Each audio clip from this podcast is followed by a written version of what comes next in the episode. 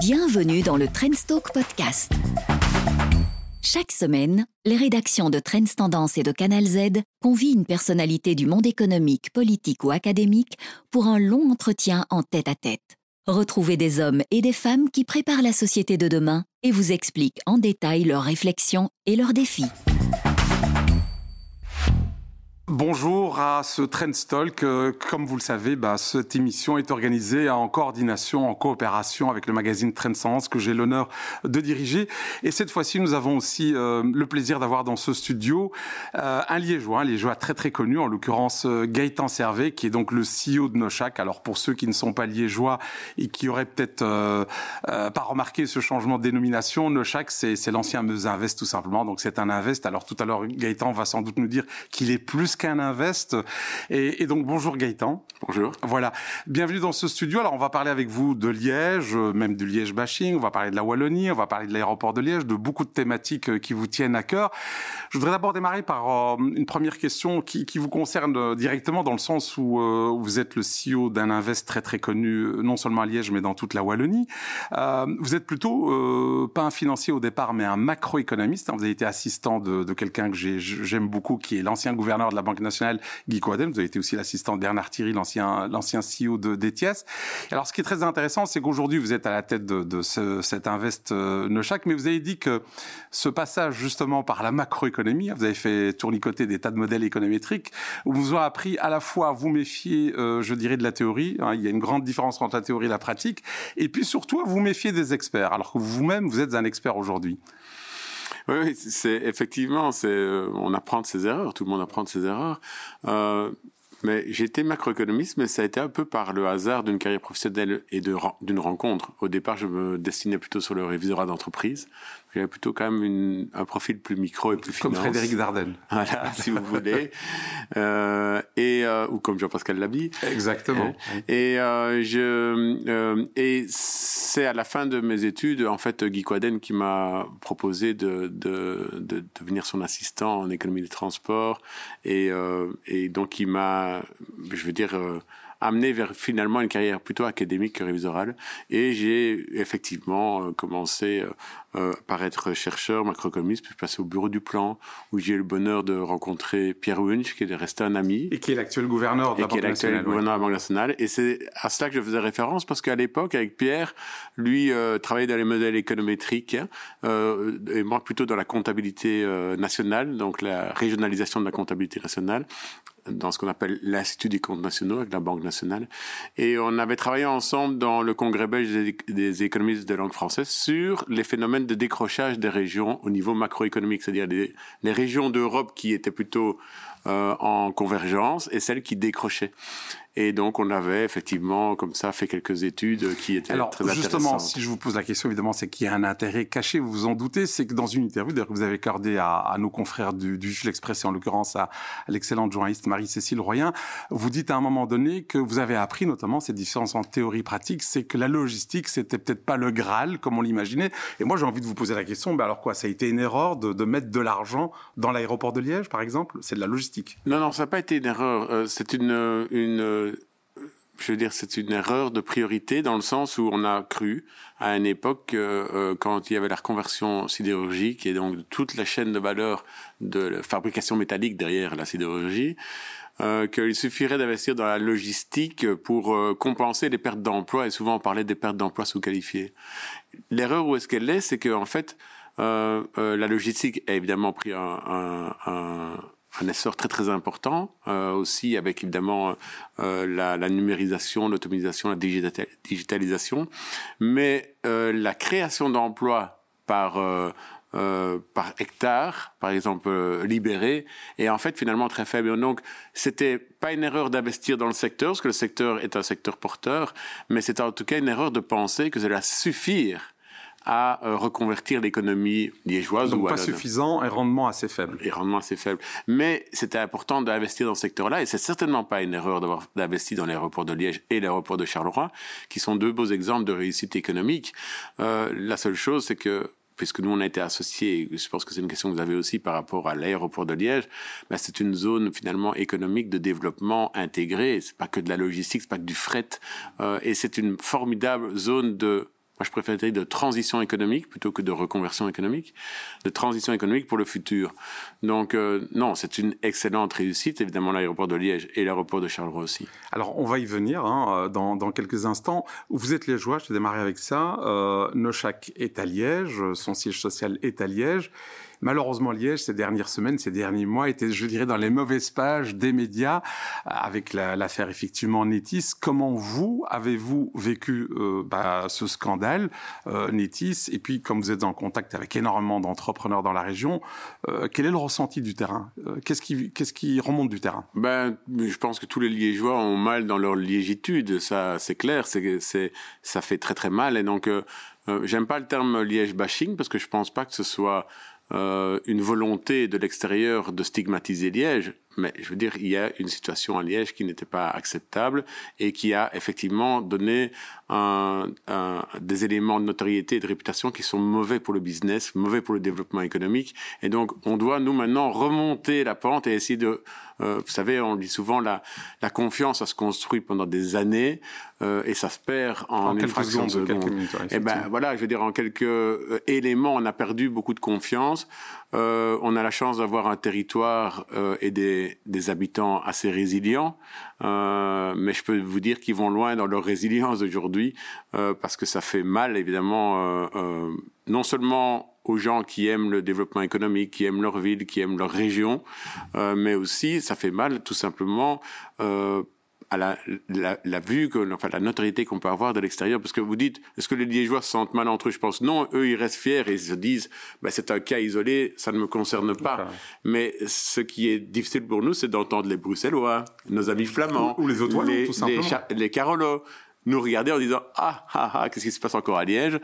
Euh, quelle est la prochaine affaire liégeoise? Donc non ça évidemment c'est très très dur euh, mais euh, on, on, on s'en sortira alors dans, dans l'interview que vous avez accordée au Vif l'Express à un moment donné je pense que ma confrère vous, vous pose la question de savoir si vous vous présentez pas ou si on vous présente un petit peu comme l'homme providentiel de Liège euh, alors ma question est très simple c'est qu'on a eu à un moment donné l'homme le, le, plus puissant à Liège à un moment donné ça a été Michel Dardenne on, on peut l'appeler le G1 puis il y a eu le G5 hein, qu'on connaît, dont on vient de parler maintenant. Et puis, est-ce qu'on on va vers un G2 Frédéric Dardenne pour l'aspect politique et puis Gaëtan Servet pour l'aspect économique?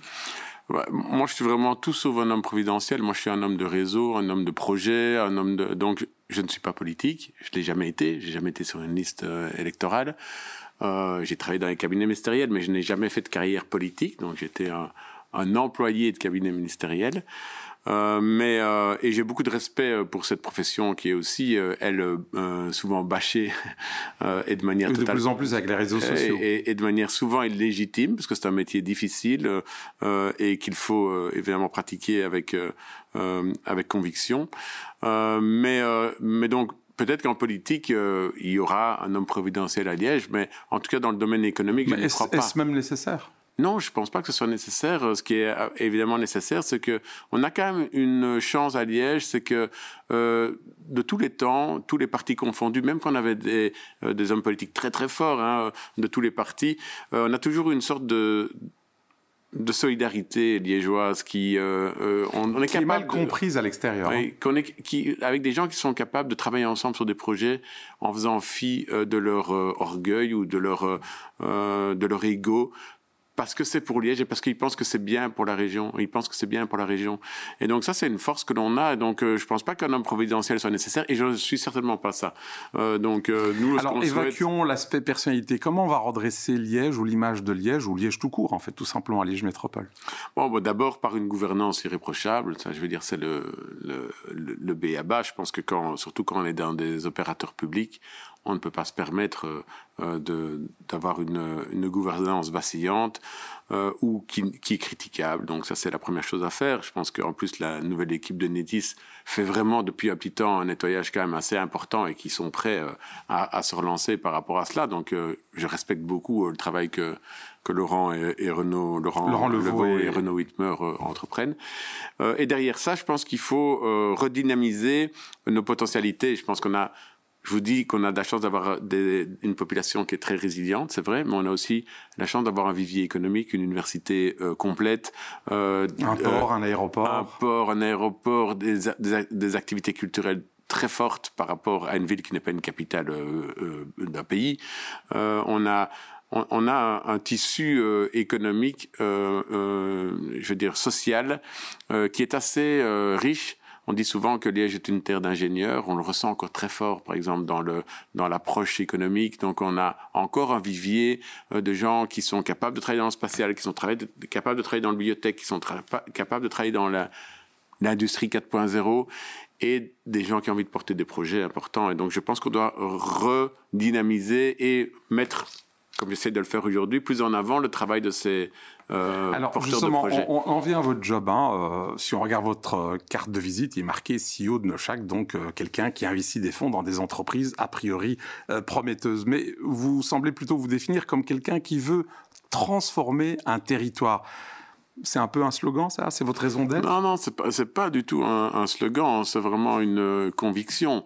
Euh, c'est-à-dire qu'on est dans une période d'opportunités complètement folle. Donc, on parle effectivement beaucoup des affaires, on parle des difficultés que l'on peut connaître, mais on est dans une période de changement de paradigme de, tout, y compris économique. Donc, on ne se rend pas compte en fait de, des opportunités économiques que l'on a. et on a nous, au départ de nos chèques, j'ai presque un devoir d'évangélisation par rapport à cette prise de conscience. Euh, on se rend compte, nous, en étudiant l'économie de, notre, de nos 400 sociétés, par exemple, on a 400 sociétés en, portefeuille, 460 même, euh, c'est que euh, il y a moyen de reproduire à Liège, euh, de redéfinir une nouvelle un rapport des facteurs qui permettent euh, de réamener une production locale. Évidemment, la, la, période de Covid et de confinement a un peu handicapé l'économie, mais a mis en valeur des, besoins aussi nouveaux et euh, des opportunités euh, de, développement économique. Et nous, on est mais d'un enthousiasme fou sur, tout ce qu'il y a à faire. Il y a mille projets économiques à entreprendre à Liège. Et nous, on est un petit peu ces catalyseurs. Je veux dire, Nochac, c'est un petit peu le phare ou, l'aimant euh, de tous ces projets économiques qu'on a envie, nous, de fédérer, de mettre en valeur et de développer. Alors justement, Gaëtan, 1000 projets à Liège, vous êtes liégeois, le Nochac est une institution liégeoise, et un reproche qui revient assez régulièrement, mais c'est pourquoi viennent-ils chasser sur nos terres euh, euh, Les Carreaux le disent, les Namurois le disent, en disant bah quoi, le territoire. Euh, d'abord, est-ce que c'est de la jalousie ou est-ce que simplement vous avez débordé largement de votre territoire et vous n'êtes pas entré en concurrence avec bah, des collègues qui sont bah chargés justement d'animer leur propre territoire? Là, de nouveau, il y a un hiatus et pour moi une vision totalement obsolète du travail des invests en Wallonie. Penser que les invests sont des, des, outils économiques publics qui se répartissent un territoire en fonction de, le, de la proximité est pour moi une vision des années 80 euh, je veux dire, c'est comme si vous disiez qu'il faut un, bureau de poste dans toutes les communes. On aimerait bien défendre ça en termes d'emploi ou de services publics, mais dans les faits, vous vous rendez compte qu'il n'y a plus un bureau de poste et il n'y a même plus une gare, c'est plus récent d'ailleurs ceci, dans toutes les communes de Wallonie. C'est la même chose. Euh, le métier a évolué, euh, les, les porteurs de projets n'ont plus besoin d'une proximité géographique par rapport à leurs investisseurs. Nous, ce qui nous intéresse, ce n'est pas d'investir dans une société liégeoise, c'est d'investir dans une société qui aura une résultante positive pour l'économie liégeoise. Ça, c'est très très important. Quand on investit euh, chez Bloom Life, qui est une start-up euh, de Julien Penders, euh, qui fait de la prédiction des femmes enceintes et qui est basée à San Francisco, on le fait pourquoi? D'abord parce que c'est un ingénieur de Liège qui est parti chez IMEC en Flandre et puis qui est parti à San Francisco et on a bien envie de le remettre dans notre environnement des entrepreneurs positifs pour Liège. Et deux, lorsqu'il va faire ses essais cliniques euh, en Europe, il le fera au CHU de Liège. Alors ça, j'entends bien, Gaëtan, mais c'est quelqu'un qui est aux États-Unis, mais certains vous disent, oui, mais là, ils viennent chercher des gens qui sont ailleurs en Wallonie, et en gros, on leur dit, bah, venez chez nous à Liège. Est-ce que vous n'êtes pas en train de déshabiller, c'est une question, hein, déshabiller Pierre pour habiller Paul, c'est-à-dire Liège Non, non, bah, de nouveau, je pense que c'est un, un raisonnement assez... Euh, pour moi court-termisme, euh, court-termiste, pardon, parce que euh, on, on, on, ne convainc jamais un entrepreneur à venir être financé chez Nochac parce qu'on parce qu'on lui dit viens t'installer à Liège. C'est est-ce que est-ce que ça résiste à euh, je veux dire l'analyse? Oui, mais si on lui offre d'autres avantages Gaëtan. non non ça il n'y a pas de concurrence sur les produits qui sont proposés. Il y a simplement l'environnement que l'on propose. Donc je vais vous citer un exemple très simple euh, qui est l'exemple de Doux qui est une magnifique start-up que vous connaissez bien dans le milieu des des logiciels SaaS B2B Tech, ce qu'on appelle. Hein. Et donc, euh, qui est manager de l'année. Pardon? Qui est manager, de l'année. Euh, et donc, euh, en fait, nous avions euh, établi chez nous un incubateur de, de start-up qui s'appelle Lean Square et dont un des, euh, des, des, des, porteurs de projet était administrateur chez Odoo et on a organisé chez nous ce qu'on appelle une spécialisation écosystémique B2B Tech parce qu'on se rend compte que dans les start-up numériques, c'est celles qui sont le plus fortes. Euh, on, a, on a plus de start-up en Wallonie B2B que B2C, si vous voulez. Et donc, pour nous, il est naturel d'avoir le, le porte-drapeau de l'économie wallonne dans notre écurie, dans notre portefeuille, puisque elle génère un effet d'entraînement sur nos propres startups, comme le font aussi des sociétés comme NSI, euh, NRB, qui sont des sociétés informatiques, qui sont heureuses, elles, d'être des réceptacles corporate des nouveaux projets de, de, de, de logiciels SaaS pour nous, ça a beaucoup, beaucoup de sens. C'est pas une volonté euh, d'aller investir dans une société du Brabant Wallon. On lui a pas demandé de venir s'installer à Liège. Elle a investi, elle à Louvain-la-Neuve pour euh, accueillir 3000 nouveaux collaborateurs. On n'a jamais demandé à cette société de mettre un bureau à Liège. Vous voyez ce que je veux dire? Alors, je vais reformuler ma question autrement. Gaëtan Servet, euh, CEO de Nochak. Euh, on sait que Nochak se porte plutôt bien, est très dynamique, sans doute l'invest le, plus dynamique en Wallonie, le plus puissant. Est-ce dû à la vision de son patron, c'est-à-dire vous qui aurez une vista particulière, des collaborateurs qui seraient euh, euh, avec une dopamine constante, ou est-ce le fruit du hasard parce que vous êtes dans une région où il y a effectivement une université, un port, un aéroport, des biotech, un passé industriel florissant? C'est hasard ou euh, C'est ni l'un ni l'autre. Ce sont les deux en fait. évidemment, il y a un terreau qui est propice et, et et, mais c'est pas le fruit du hasard parce que si le terreau est propice, il faut aussi travailler avec l'université pour développer de la, recherche et du développement, des projets de spin-off. Et c'est ce que nous avons fait avec eux. Donc c'est pas un hasard. Donc le terrain est propice, mais comme un bon champ, euh, avec de l'engrais, il faut le labourer et il faut le travailler et il faut semer et il faut que le blé pousse. Euh, ça prend des années. La reconversion qu'on a fait à Liège dans le biotech, elle a pris 20 ans. 20 ans, c'est une génération. On a toujours tendance à dire, on a commencé en 1999 en créant une filiale de spin-off avec l'Université de Liège, qui s'appelle Spin Venture. Et aujourd'hui, 20 ans après, on commence à récolter seulement comme à Charleroi. Hein. donc c'est pas un, effet de sous-région.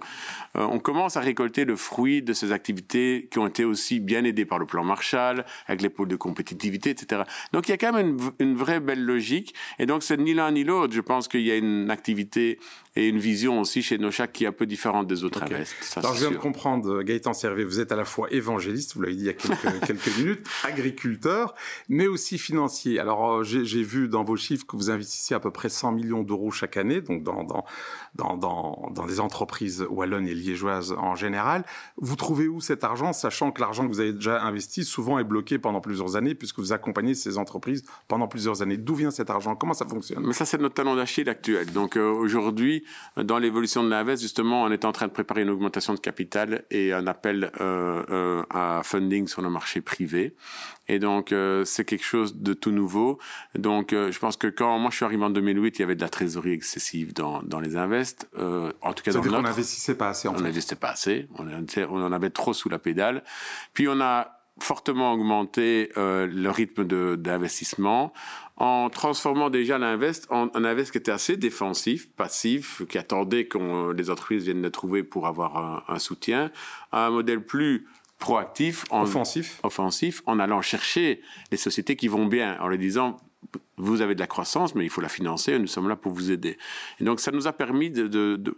Et aujourd'hui, on a tendance à ambitionner d'avoir un modèle séductif, c'est-à-dire de d'être passé du défensif au prospectif, et aujourd'hui, de créer un environnement notamment par ce qu'on fait dans les écosystèmes avec la Grand Poste à Liège, avec le le le CH le le, le Légia Park qui sont à côté du CHC, de 40 000 mètres carrés de de salles blanches et de laboratoires au profit des entreprises et des startups euh, biotech, eh ben, nous, c'est un modèle séductif. C'est-à-dire, on se dit, en faisant ça, on investit dans un écosystème et les entreprises ont envie de venir chez nous.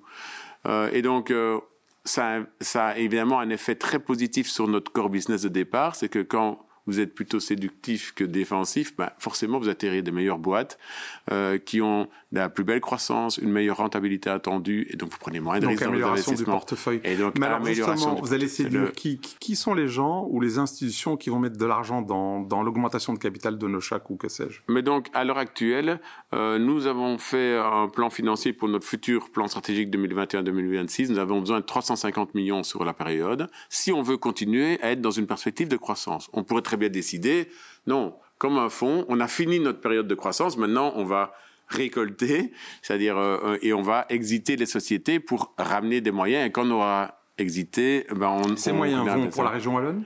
Non, ces moyens, ils vont à l'invest, euh, mais c'est un enrichissement de la région qui est, dé- qui est détentrice de 40% de l'actionnariat de, de Nochac. Hein, donc, Et avec euh, le Covid-19, on vous dit pas, euh, Gaëtan, calme-toi un petit peu, calmez-vous euh, non, on ne nous dit pas ça. On a été très étonnés, nous, de voir qu'effectivement, on avait un, un biais positif parce que malgré tout, euh, on a continué à investir beaucoup pendant la période de, confinement. Donc, on n'a pas trop touché dans notre portefeuille euh, sur la... Touchons du bois parce que, bon, la, la situation de crise n'est quand même pas terminée. On risque d'avoir un effet de décalage, comme dirait tout macroéconomiste, qui, sont, qui, qui se respecte. Macron économiste un jour, macroéconomiste Voilà, toujours, c'est ça. Euh, mais donc, euh, mais donc, on, on, on, on cherche pour le moment. On a lancé une, un processus d'augmentation de capital de 100 millions, qui, que l'on on est en train de faire le tour de nos actionnaires pour voir qui euh, mettrait ses moyens. Oui. On fait Vous même. n'êtes pas inquiet? Non, bah, si, On n'est jamais- on, on a est jamais commencé, et si euh, on n'a pas les 100 millions de par notre actionnariat, euh, on essaiera de trouver d'autres investisseurs euh, qui seraient intéressés par rejoindre l'aventure de Nochac. Alors, j'en parlais tout à l'heure, je vous ai dit que vous étiez évangéliste, vous l'avez dit vous-même, vous êtes agriculteur, on l'a découvert tout à l'heure, vous êtes financier, on vient d'en parler, mais vous êtes aussi promoteur immobilier, euh, puisqu'en fait, euh, avant, vous vous contentiez, si je puis dire, d'être bailleur de fonds pour des projets, maintenant, vous êtes carrément promoteur immobilier.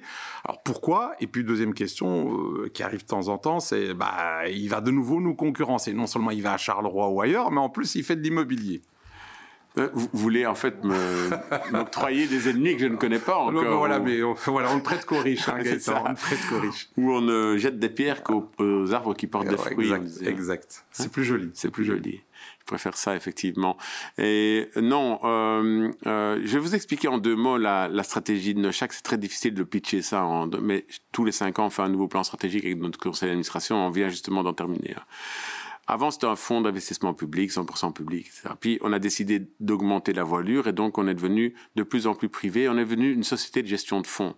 Donc, il y a le fonds Meuse Invest, mais aujourd'hui, Nochac gère 16 fonds différents et des fonds où parfois on n'a que 20% et 80% de capital public, notamment quand on crée un fonds de scale-up euh, biotech ou quand on, crée un fonds de medtech, par exemple. On va chercher des autres. Donc, on est devenu une société gestionnaire de fonds et plus un fonds Meuse Invest. On est devenu une société.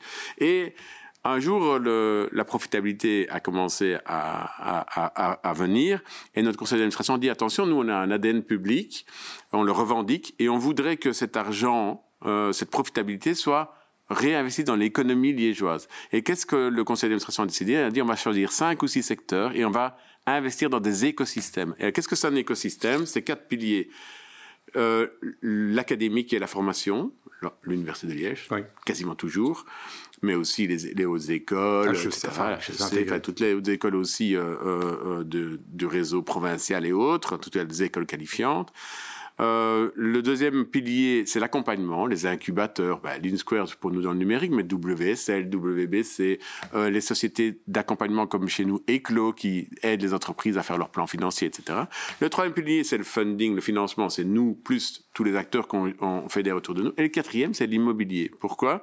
Parce qu'on s'est rendu compte qu'en fait, il n'y avait pas d'opérateur de promotion immobilière je veux dire économique, corporate, euh, le, l'ASPI euh, effectivement met à disposition des terrains et assainit des, zonings pour euh, faire des zones d'activité économique, mais des sociétés qui aujourd'hui proposent du greenfield à des biotech, il n'y a pas d'acteur qui fait ça. Donc nous, on n'est pas un acteur concurrentiel de l'ASPI ou d'autres, on est un acteur complémentaire. C'est-à-dire qu'on utilise un espace qui n'est occupé par personne. Le privé ne le fait pas parce que ce sont des actifs très peu liquides. Hein, quand vous investissez dans 40 000 mètres carrés de salle blanche et de, et de, et de Montlégia, laboratoire au Montlégia, ben, un acteur privé ne le fera pas parce que d'abord, il va avoir du mal à à faire la promotion de son, de son bâtiment, ce que nous on fait parce qu'on a nos, bio, nos sociétés biotech.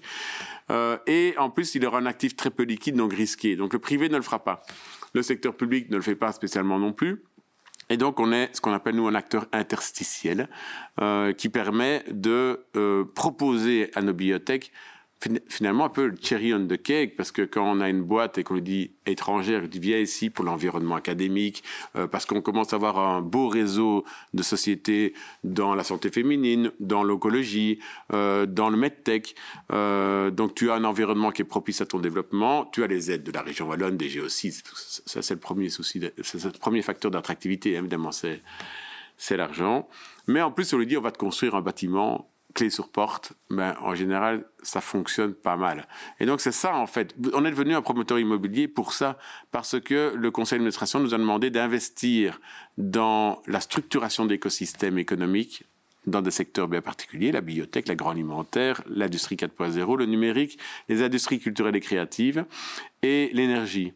Et donc, dans tous ces secteurs-là, on sait qu'on a le mandat de notre conseil de développer nous-mêmes des projets qui feront du bien à tous les acteurs, en fait. Euh, parfois avec une rentabilité vraiment low, hein, très très ric-rac. Euh, mais peu importe. L'important, nous, c'est les sociétés qu'on va venir faire derrière et qui vont rentrer dans notre portefeuille et faire la profitabilité de notre portefeuille. Alors, un des facteurs de succès de, de Nochac, ce sont ces investissements de longue date d'ailleurs, hein, vous en parlez dans, ici ou là, dans la biotech. Ce qu'on constate, c'est qu'un certain nombre de boîtes de biotech, que ce soit à Gossely ou à Liège, euh, ont très bien performé. Elles ont tellement bien performé que leurs actionnaires principaux les ont vendus. Donc la question, on a envie de dire, c'est, OK, c'est sympathique d'investir dans les biotech, c'est superbe, mais est-ce que ça ne devient pas simplement le terrain de chasse d'un certain nombre de multinationales américaines? Autrement dit, il y a quelqu'un qui en est vent. Et est-ce que cet investissement que vous avez fait n'a pas été euh, vain, en fait?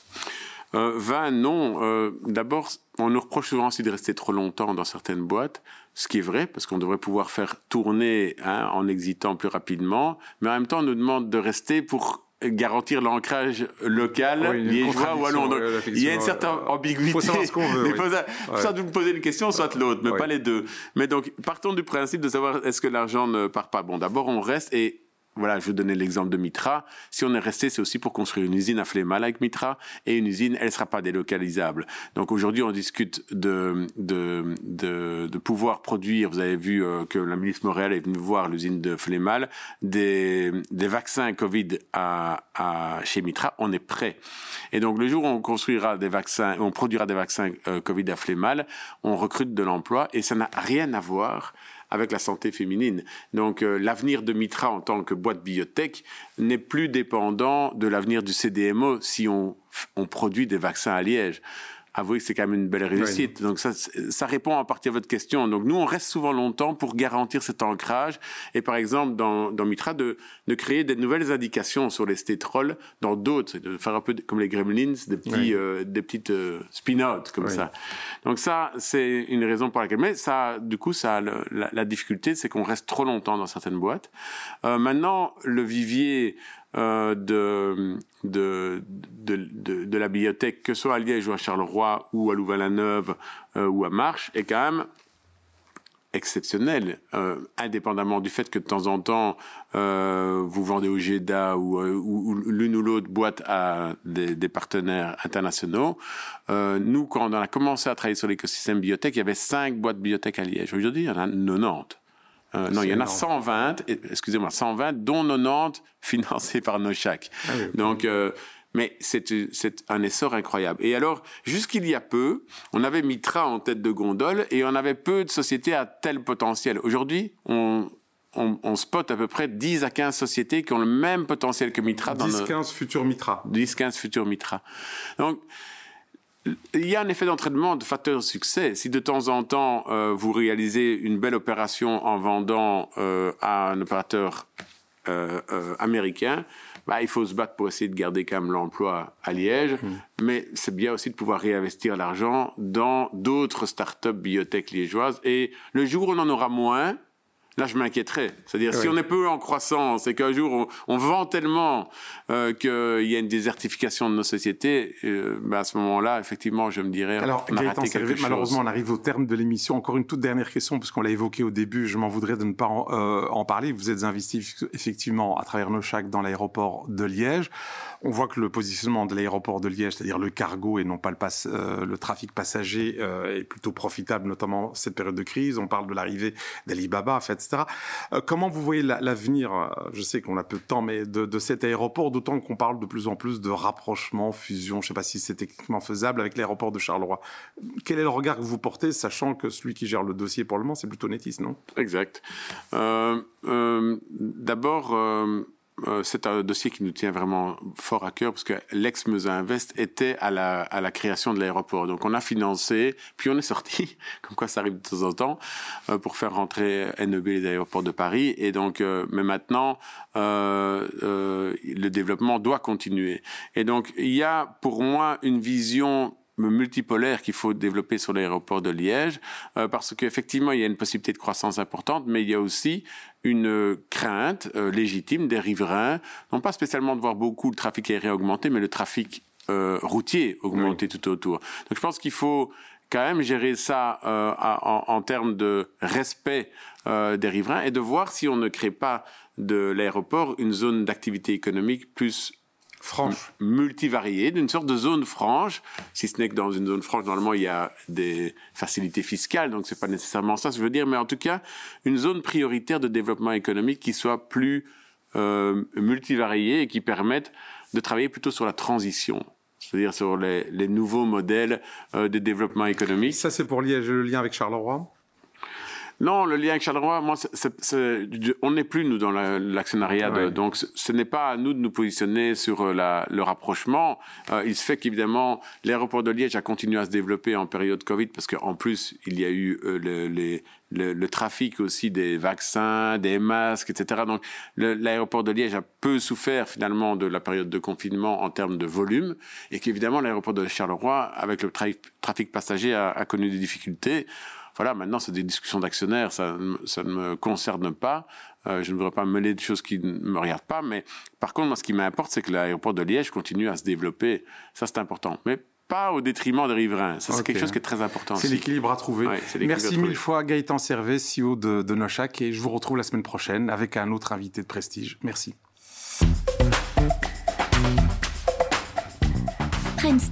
Le rendez-vous hebdomadaire où l'on prend le temps de parler et d'argumenter calmement, loin de l'agitation ambiante. À la semaine prochaine pour un nouvel entretien.